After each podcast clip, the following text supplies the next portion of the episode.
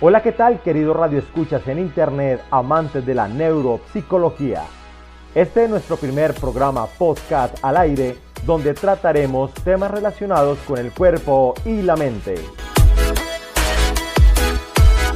En el día de hoy tenemos para todos ustedes un tema súper especial y fascinante.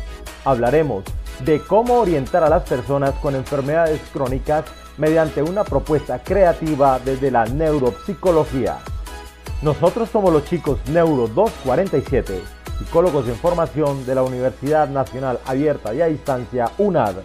Quien les habla, Elmer Rojas Galeano, y este es nuestro podcast número uno. A través del tiempo, el comportamiento humano reviste un sinnúmero de factores que se interrelacionan entre sí, involucrando en ellos procesos psicológicos, biológicos y cognitivos que intervienen de manera directa en la parte emocional, relacional y estructural de cada ser.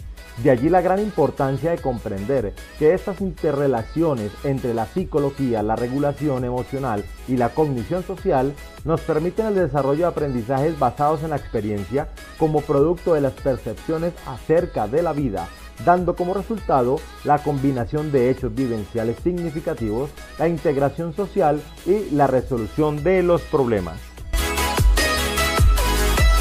Con base en lo anterior, los integrantes del grupo 247 del curso de Neuropsicología de la UNAD abordan constructos teóricos con relación a la vulnerabilidad de individuos y comunidades desde la neurociencia social. Para ello, se elabora una propuesta creativa a modo de podcast con orientaciones específicas a personas con enfermedades crónicas, desarrollando estrategias de acciones psicosociales, integrando aspectos que ayudan a la regulación emocional e incorpora pautas desde la cognición social en pro de afrontar con efectividad el padecimiento de las enfermedades crónicas y toda su gama de dificultades desde la neuroplasticidad, bienestar psicosocial y calidad de vida.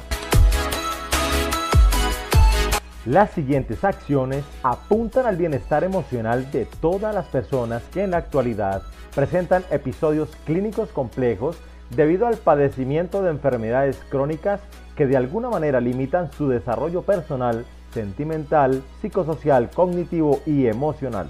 Para ello, hablaremos como primera medida en este podcast de una condición que abarca el desarrollo psicológico de cada persona la inteligencia emocional y sus dimensiones. ¿Y qué es la inteligencia emocional? Es toda relación directa entre las emociones y el aprendizaje en constructos vivenciales tanto en entornos educativos como en los espacios socioculturales. Allí están involucrados aspectos individuales en las dimensiones racionales del ser, la forma como el individuo aprende con base a la experiencia y la implicación de las emociones de carácter afectivo en cada una de ellas. Estos procesos desde la óptica corporal del ser humano son llevados a cabo por condiciones biológicas, es decir, por el sistema nervioso desarrollando desde allí los procesos psicológicos en cuanto a la conducta y comportamiento, entre los procesos de aprendizaje en cuanto al cómo y dónde aprende. Desde el modelo teórico de la inteligencia emocional de Meyer y Solovey 1997, destaca cuatro dimensiones con sus respectivas implicaciones. En la primera, percibir las emociones propias y las de los demás. Conocer expresar las emociones, aprendiendo a identificar tanto aquellas emociones generadas desde el interior del ser, así como las contenidas en los espacios socioculturales disponibles para su asimilación personal, determinación, que es útil en ello y que no. En segunda instancia, utilizar las emociones, dejar fluir las emociones para que influyan en el pensamiento y ajustarlas a las tareas realizables. La libre determinación que nos conduce al acto selectivo en nuestro pensamiento al momento de identificar las emociones y su influencia en los objetivos trazados para hacerlos efectivos. En tercera instancia, comprender las emociones. Esto es la discriminación central de las emociones frente a los estímulos del aprendizaje influenciados por el entorno, los sentimientos, el desarrollo psicomotriz y las competencias biológicas, entre otros tener la facultad de descubrir el significado de las emociones, conocer qué las generan al igual que su carácter dinámico. Y como cuarto elemento, la gestión de emociones, habilidad para regular las emociones propias e integrarlas en el pensamiento. Es la percepción sobre uno mismo y los demás, regulando la conducta por medio del dominio de las emociones. A continuación, veremos las acciones que apuntan al bienestar emocional por una integrante del grupo 247, curso de neuropsicología, Paola Andrea Moreno, psicóloga en formación de la UNAD. Un cordial saludo, mi nombre es Paola Andrea Moreno Rincón, soy estudiante de psicología. Voy a hablarles de las acciones que deben aportar al bienestar emocional desde la regulación emocional y desarrollo de las dimensiones de esta inteligencia emocional. Esto con el fin de orientar pues, a las personas con enfermedades crónicas que atraviesan por situaciones difíciles con pautas que les ayuden a afrontar ese momento. La idea es que si atravesamos por momentos difíciles, nuestra mente siempre se direccione a lo positivo. Pensar y actuar de manera negativa no solucionará nada, pero sí una buena actitud posiblemente cambie el rumbo a algo mejor. Para esto quiero señalar que la inteligencia emocional pues permite que tomemos conciencia de nuestras propias emociones, comprender los sentimientos de los demás, querer trabajar en equipo, actitud empática social, brindar precisamente esas posibilidades de desarrollo personal y esta inteligencia emocional es ese conjunto de capacidades que nos permite precisamente poder resolver esos problemas. De esto nos hablan las dimensiones de la inteligencia emocional y es como tenemos esa capacidad o esa habilidad pues para poder entender, controlar, modificar esas emociones, logrando resultados positivos. Vamos a hablar de las cinco dimensiones, espero que sean de gran ayuda. Para poder lograr esa inteligencia emocional en una situación difícil, pues es necesario tener uno, eh, esa autorregulación es esa habilidad para lidiar contra nuestros propios sentimientos, adaptándonos y es tener ese control emocional. Dos, el autoconocimiento, que es aprender a conocernos a nosotros mismos, reconocer un sentimiento desde que aparece em, en nuestro estado de ánimo, que aceptemos nuestros errores y que en este caso pues también nos apoyemos en esas fortalezas. Tres, y muy importante, que es la motivación, eso, eh, los motivos que, nos, nos, permiten tener pensamientos positivos, visualizar esa respiración constante, apartar una situación de otra sin ir a mezclarla, nos motiva la familia, que es uno de los factores más importantes, un amigo que nos guíe, el propio entorno igualmente nos motiva, como el aire, la luz, el sonido, los objetos motivacionales.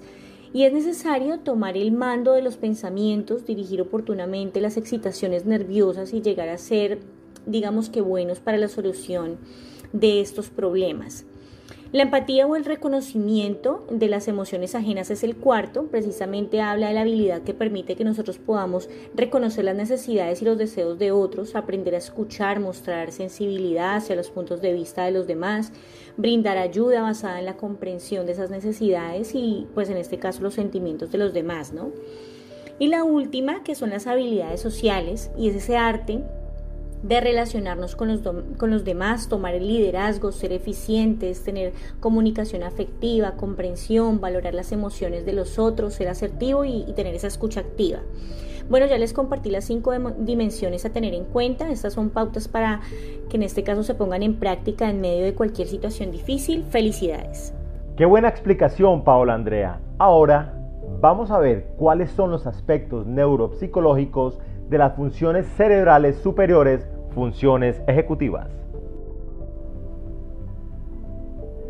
Las funciones superiores en el ser humano comprenden la articulación de un gran conjunto de habilidades con capacidades de regular y controlar diversas disposiciones en la conducta. Esta relación enfoca su influencia en la toma de decisiones y la adaptación a los entornos vivenciales en cada individuo se destaca en esta las habilidades de la atención, la memoria y lo respectivo a la motricidad del cuerpo. Su función primordial se relaciona con la regulación de las emociones a la par que el comportamiento, el moldeamiento de la conducta y las relaciones sociales. Como propósito central, contiene en la atención, percepción y memoria la integración y organización de los contenidos de la información adquirida, recurre a la creatividad, moldea el comportamiento y regula la conducta.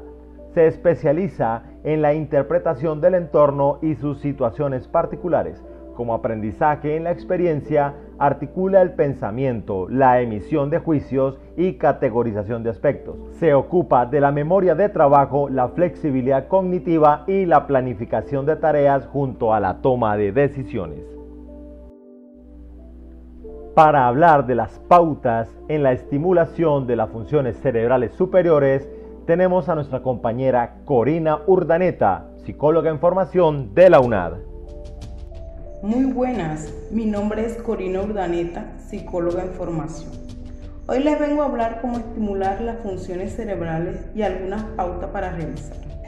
Primero que todo, la estimulación. La estimulación es muy importante. Si habitualmente leemos, nos aporta conocimiento y favorece la concentración. Y sobre todo, ejercita la memoria y alimenta la imaginación. Otra pauta que podemos realizar es jugar. Jugar con sus familiares, jugar con amigos. Entrena las habilidades cognitivas. Ponerse a prueba. Sí, señor, queridos oyentes, ponerse a prueba. Todos los días podemos ponernos retos, como por ejemplo, hacer crucigrama, hacer sudoku, entre otros. Y por último, Cambiar las rutinas. ¿Sabías que añadir rutinas nuevas a tu día a día contribuye a crear nuevas conexiones neuronales? Sí, señor. Como hacer ejercicio. Al hacer ejercicio mejora la autoestima, produce morfina, bienestar y oxigenación cerebral. Espero que estos consejos les sirvan de ayuda en su diario vivir. Claro que sí, compañera, y para mantener nuestro cerebro sano y nuestras relaciones sociales en función, ¿qué más que hablar sobre la neuroplasticidad? La neuroplasticidad comprende toda relación vivencial experimental del ser humano que facilita la comprensión de aspectos de bienestar psicosocial tanto de los individuos como de las comunidades con miras al desarrollo de los estilos de vida saludable. Según Gallenberg 2007, lo dicho por James en 1890, el cerebro almacena y procesa información para crear nuevos patrones de respuesta que facilita una adaptación rápida y duradera al ambiente. A medida de que la persona asimila su condición y ambiente, adapta su existencia a entornos más sanos. En este momento analizaremos las pautas para el afrontamiento de la enfermedad desde la condición de ser una enfermedad crónica para facilitar su manejo. Las siguientes pautas son planteadas como ayuda para afrontar esta enfermedad crónica, facilitando su manejo en pro del mejoramiento de la calidad de vida. Entre ellas, el afrontamiento activo. Como su nombre lo sugiere, es afrontar la condición de enfermedad crónica desde el punto de vista de la comprensión de la misma. Es buscar ayuda profesional para hablar del problema y adquirir estrategias tanto de aceptación como de cuidados que se requieren para facilitar el trasegar diario en condiciones de convaleciente. Es fortalecer esa parte anímica de la mano del conocimiento y tratamiento. Esto garantiza que en gran medida los pacientes adquieran nuevos hábitos y calidad de vida. También tenemos el afrontamiento y confrontación. Es fortalecer las emociones negativas generadas por la condición de enfermedad crónica, rechazando paulatinamente los pensamientos fatalistas y condiciones que propenden a la negación de vivir. Este fortalecimiento es posible si se está acompañado por alguien, no aislarse del entorno contenido en su ambiente, no buscar culpables de la enfermedad, sino al contrario, reflexionar en pro de vencerla de manera mucho más práctica sin obviar su existencia. También el afrontamiento de reapreciación positiva. Es la mayor gama de pensamientos positivos orientados a solución de problemas por sí mismo, sin depender de otros. Sentirse capaz, siempre valiente y fuerte, tanto física como mentalmente, para superar poco a poco cada etapa de convalecencia. Sonreír y tomar los momentos de crisis con la mejor actitud alimentarse de forma sugerida con el rigor de las dietas pero a placer y contundencia. Distraer cada instante de connotación difícil de la enfermedad con actividades que ocupen la mente y el pensamiento sobre otras cosas. Y por último tenemos afrontamiento por evitación. Son aquellas conductas influenciadas por pensamientos que ayuden a evitar ese dolor y sufrimiento físico y mental mantener una disposición comportamental enfocada en creer y tener esperanza de que todo estará mejor, sentir y pensar que pronto pasará con resignación desde lo acontecido en la actualidad. En este momento y dándole terminación a nuestra agenda, tenemos una gran pregunta. ¿Qué se entiende por cognición social? La cognición social es la combinación de procesos mentales que asisten las relaciones entre los individuos, sus respuestas afectivas, sus conocimientos y emociones. En su accionar, aborda todo el estudio de los procesos psicológicos ocupándose del análisis científico de los componentes neuronales directamente relacionados con los procesos de relaciones entre la mente, el cerebro y el comportamiento social del ser humano. Es la forma centrada de percibirse a sí mismo en cuanto a sus emociones y la de los demás, entender cada circunstancia, evaluación personal de las interacciones con el entorno y la facilidad de desenvolvimiento conceptual y emocional en determinados espacios para su desarrollo integral en habilidades adaptativas. Ahora nuestra compañera Tania Vázquez psicóloga en formación de la UNAD, integrante del Grupo 247, nos explicará las estrategias que permiten el trabajo sobre aspectos específicos de la condición social en personas que padecen enfermedades crónicas y sus redes de apoyo. Cordial saludo, mi nombre es Tania Juliet Vázquez Mora, soy estudiante de Psicología de la Universidad Abierta y a Distancia UNAD Hoy les voy a hablar sobre la estrategia que permitan el trabajo sobre aspectos específicos de la conexión social en la persona que padece de enfermedad crónica y en la red de apoyo que favorezcan el bienestar. La cognición social ha sido propuesta como el concepto que agrupan los procesos psíquicos que subyacen a nuestra capacidad para la interacción social. Algunos autores han argumentado de manera convincente que los procesos cognitivos, ya conocidos como memoria de trabajo, atención sostenida o funciones ejecutivas, explican muchas de las dificultades que las personas pueden experimentar en su desempeño social. En estos tiempos en el que muchos estamos encerrados en casa por la pandemia del coronavirus, es cuando más nos damos cuenta de lo importante que pueden ser las variables psicológicas y nuestro comportamiento, tanto lo que pensamos y que es menos racional de lo que a menudo creemos, con la relación al coronavirus como lo que hacemos. Las estrategias que permiten el trabajo sobre la condición social de la persona afectada por el virus del COVID-19 son hablar con la persona sobre lo que nota y lo que realmente le preocupa, Explicarle a la persona que el virus del COVID-19 es una enfermedad y no un defecto ni una debilidad personal, pero que debe ser tratado como algo serio. Sugerirle a búsqueda de un profesional que pueda ayudarle a superar el virus. Búsqueda de apoyo social, cuando el sujeto busca en la persona un apoyo moral, simpatía o comprensión. Catarsis, desahogos, recurrir a otras actividades para dejar de pensar en el problema que le atormenta, reducción de la tensión, buscar aspecto positivo de lo que está ocurriendo.